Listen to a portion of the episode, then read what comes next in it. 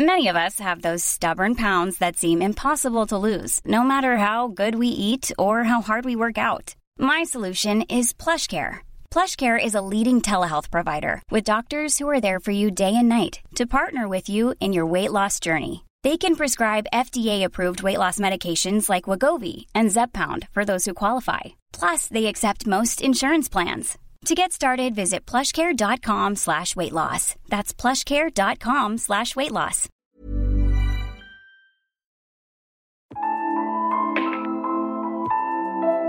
On est désireux de ne pas, pas, pas, contaminer nos patients aussi, parce qu'on se dit, mais euh, si ça se trouve, moi je suis, je suis porteur et puis je fous partout. Quoi. Vous voyez euh, par semaine une vingtaine de personnes infectées. C'est là qu'on vraiment qu'on se, qu'on se rend compte que ce virus était mortel et qu'il était très dangereux et euh, que n'importe qui pouvait être touché à n'importe quel âge, avec n'importe quelle condition physique. En mars 2020, la France est confinée. La plupart d'entre nous se retrouvent alors au chômage partiel ou en télétravail. Mais d'autres restent sur le terrain, en première ligne face au Covid. En première ligne. Première ligne. Première ligne. Première ligne. Première ligne. Un podcast de bien public. Aujourd'hui, pour ce deuxième épisode, deux médecins de ville et un ambulancier nous expliquent comment ils ont géré de front cette crise sans précédent. Je suis Romain Thévenoud, je suis médecin à SOS Médecins Dijon depuis maintenant quasiment 9 ans. Je suis Didier Canet, je suis médecin généraliste au centre-ville de Bonn. Alors je m'appelle Damien Nus, euh, ma profession c'est ambulancier, euh, diplômé d'État Jussieu Secours à Dijon.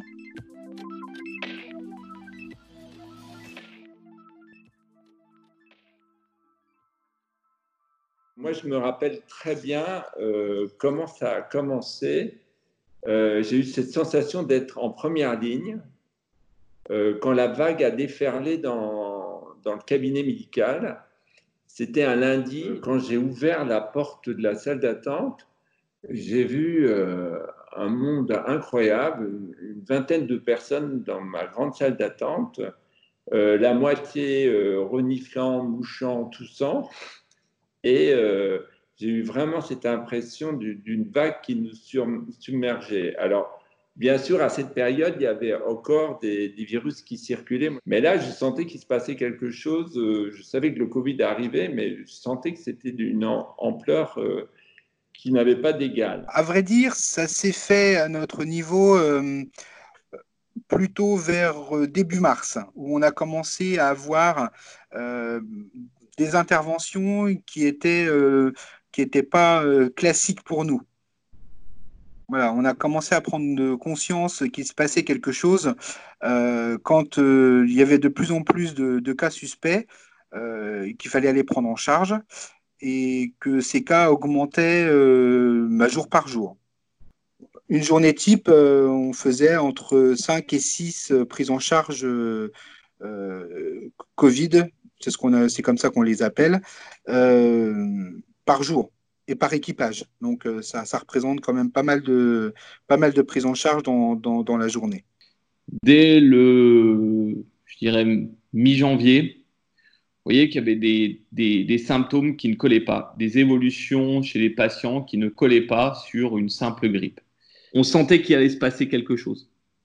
On sentait, euh, on sentait que c'était pas, c'était pas dans un cadre classique. Donc forcément, nos attitudes ont été un petit peu euh, euh, modifiées et surtout on a anticipé certaines choses. Donc on a décidé en fait euh, juste au moment où on voyait que le confinement allait être une obligation pour, pour l'État, de, de, de, se mettre en, en, réflexion. Et donc on a même arrêté l'exercice pendant 24 heures. Pendant 24 heures, euh, on s'est tous réunis, les 12 associés, plus nos 4 remplaçants. Donc les 16 médecins, on s'est réunis dans nos locaux et on s'est posé la question euh, comment on devait euh, gérer cette, crise pour le mieux, pour les patients et pour les médecins. Donc, il s'est posé la question de l'aménagement du, cabinet, puisqu'on fait une partie de, consultation, aménagement de nos, pratiques en visite, aménagement de notre planning, voilà. Mais tout ça de manière un peu coordonnée et surtout pas qu'on soit dans la précipitation. Et c'est vrai que le fait d'avoir été un peu, d'avoir anticipé un peu les choses, on n'a pas été dans l'inquiétude et dans, voilà, dans, la précipitation, parce que c'est souvent de mauvais conseils.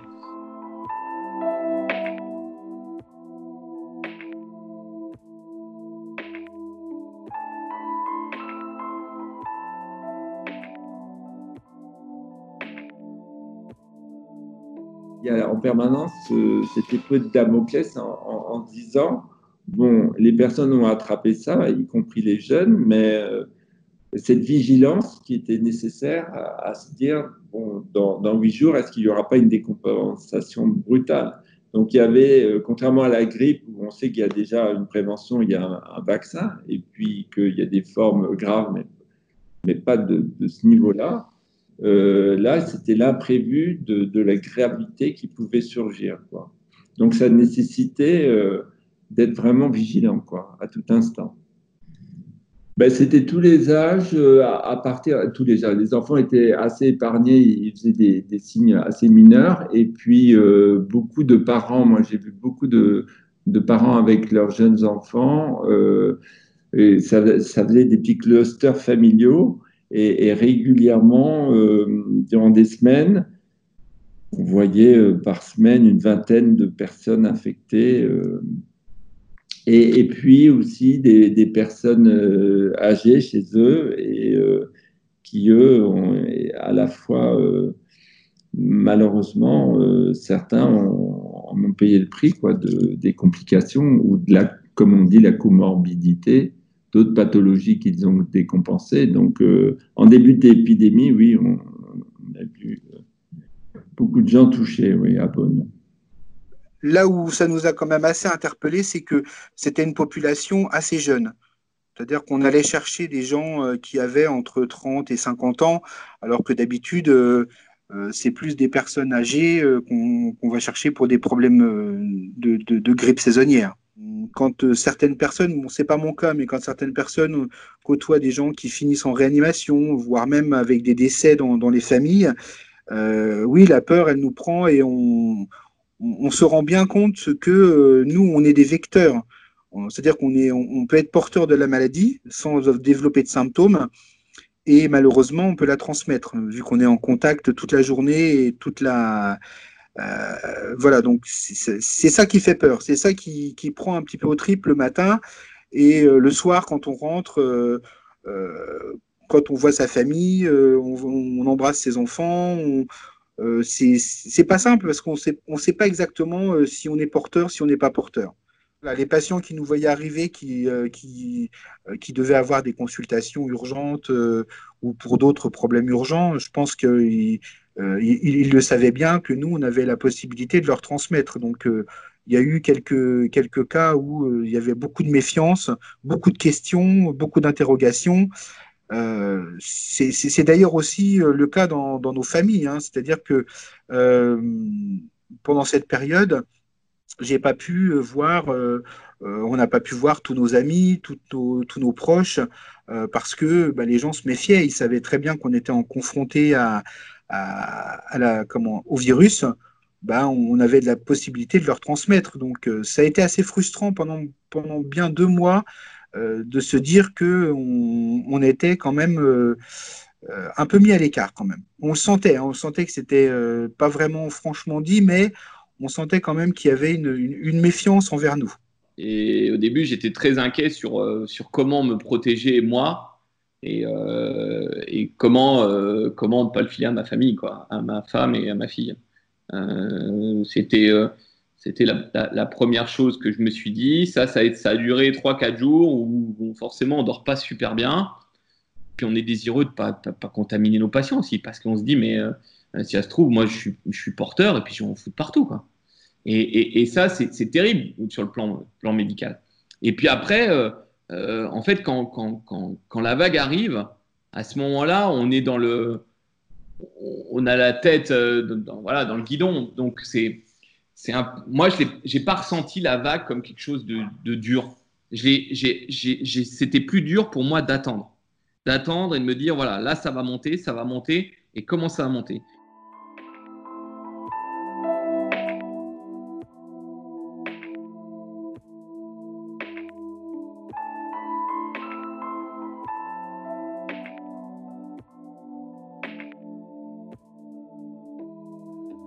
Euh, nous sommes allés avec, euh, avec ma collègue chercher un, monsieur qui présentait juste euh, un tout petit peu de fièvre et puis une légère toux. Et c'était un monsieur qui avait mon âge, voilà, il n'y avait pas de aucun symptôme vraiment plus important. Il avait, il avait une, une quarantaine d'années à peu près. Et puis, nous l'avons pris en charge, nous l'avons emmené aux urgences et en fait nous l'avons directement emmené euh, euh, sous, les, ordres du médecin, directement emmené en, réanimation. Et ce monsieur a terminé euh, intubé avec certainement avec une sédation et, et là ça, ça nous a vraiment marqué parce qu'on on est parti avec ce monsieur, il marchait à côté de nous, il avait pas enfin, on n'avait pas l'impression qu'il était vraiment très malade. Et puis, en fait, il a nécessité une, très grosse prise en charge euh, au bocage. Et c'est là qu'on vraiment qu'on se, qu'on se rend compte que ce virus était mortel et qu'il était très dangereux et euh, que n'importe qui pouvait être touché à n'importe quel âge, avec n'importe quelle condition physique. Et ça, ça nous ramène vraiment à, des choses euh, pénibles. J'ai été effaré par le, par la, comment, par la, la, souffrance euh, psychologique qu'ont pu avoir les gens confinés.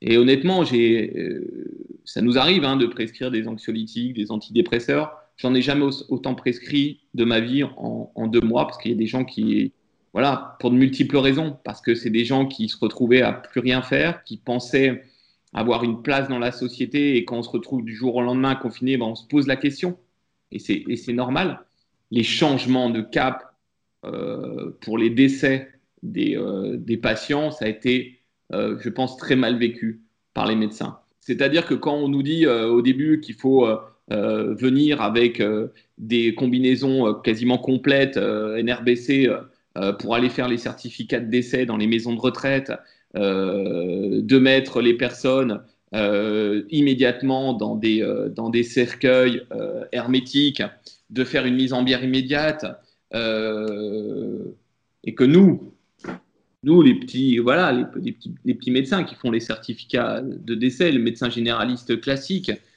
euh, devons appeler la famille, devons appeler la famille et dire, bah non, vous n'allez pas voir votre père et votre mère euh, une dernière fois, même mort, bah, je le souhaite à personne, parce que parce que c'est juste pas possible. Et, ça, euh, c'est facile de donner des, leçons, des consignes, des recommandations, mais sur le terrain, quand on a à le faire, je vous assure qu'on n'est pas super fiers.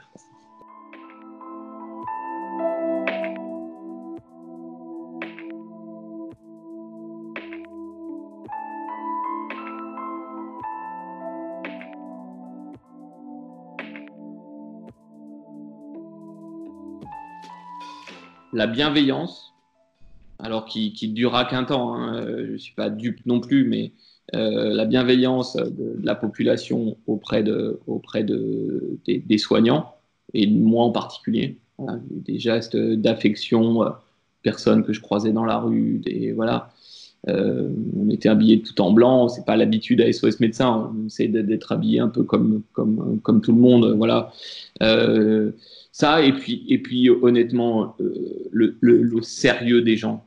Parce que un moment, il faut le dire, quoi. C'est-à-dire que euh, on montre des fois des images, euh, voilà, des, jeunes qui, à peine le déconfinement ou pendant le, le, confinement, ils jouent au foot, le truc, machin. Ok, d'accord, ok, ok, tout ça. Mais, mais la plupart du temps, c'était hyper sérieux.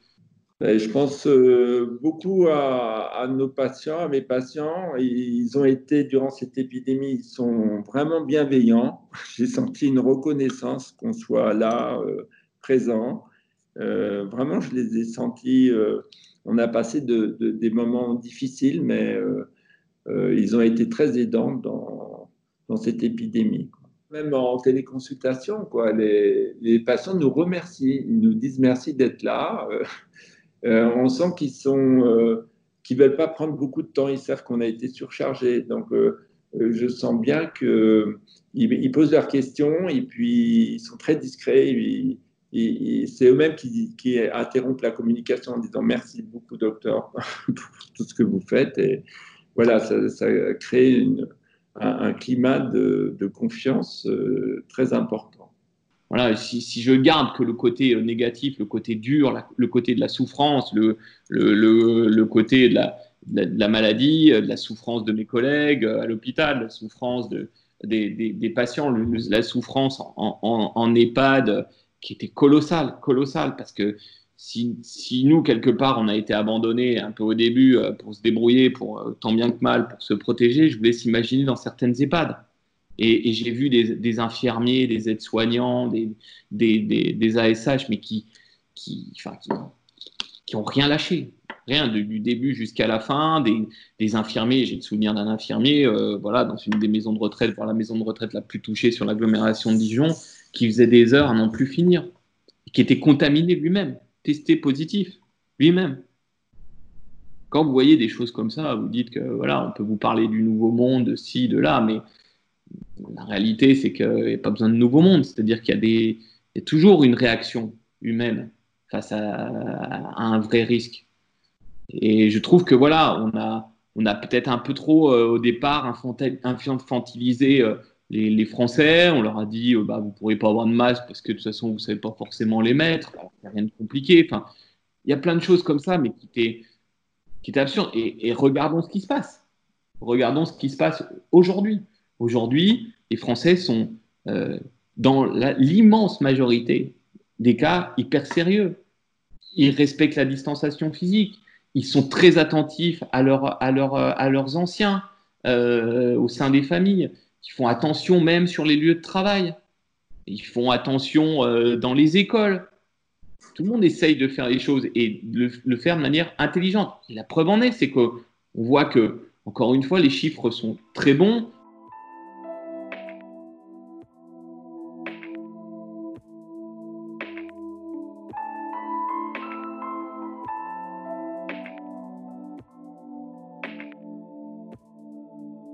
J'ai pas l'impression qu'il y aura une, deuxième vague, mais c'est pas une preuve scientifique du tout, et c'est une sensation de première ligne euh, que si les citoyens euh, respectent les mesures barrières et d'hygiène et continuent à le faire, qu'on identifie bien les clusters et que on les isole bien, je pense qu'on va pouvoir tenir euh, cet été et puis arriver jusque jusqu'à l'arrivée de l'automne en espérant qu'un vaccin euh, euh, soit à ce moment-là euh, disponible.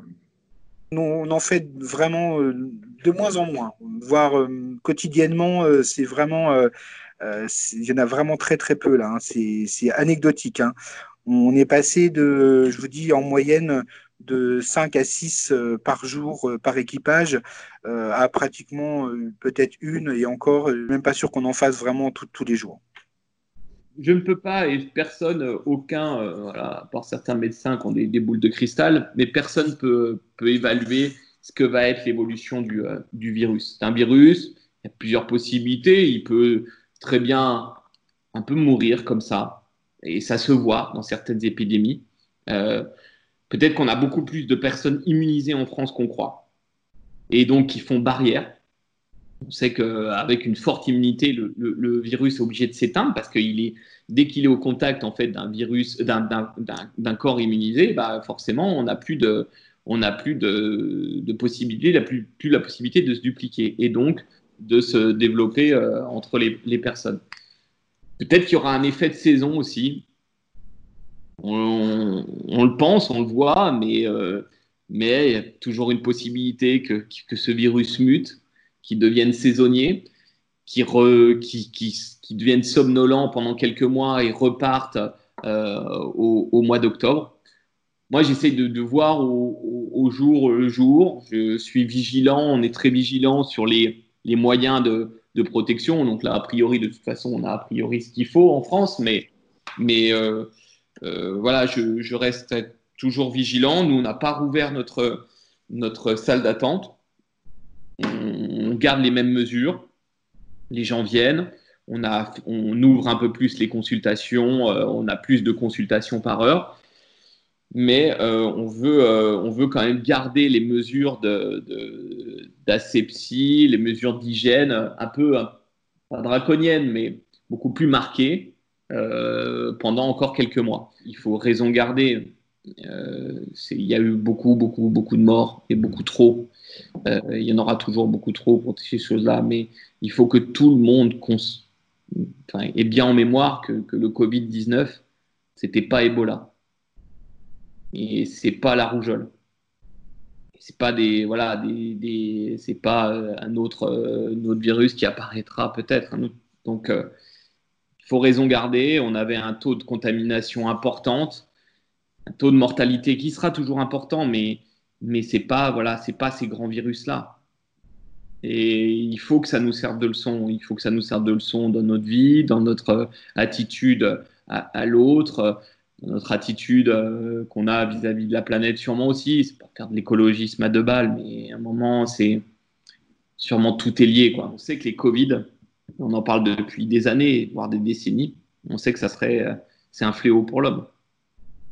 Et il faut travailler dessus. Il faut que les chercheurs arrêtent de se, de se battre euh, sur, des, sur les traitements de crise, mais qui, qui, se battent pour trouver une solution pérenne et dans le temps. Et ça, c'est leur, leur travail. Leur travail, c'est pas d'aller sur BFM TV ou CNews et de s'écharper. Pas ça qu'on leur demande. Cet épisode s'arrête ici. Retrouvez-nous très bientôt pour découvrir de nouveaux récits en première ligne face au Covid. Un podcast, le bien public.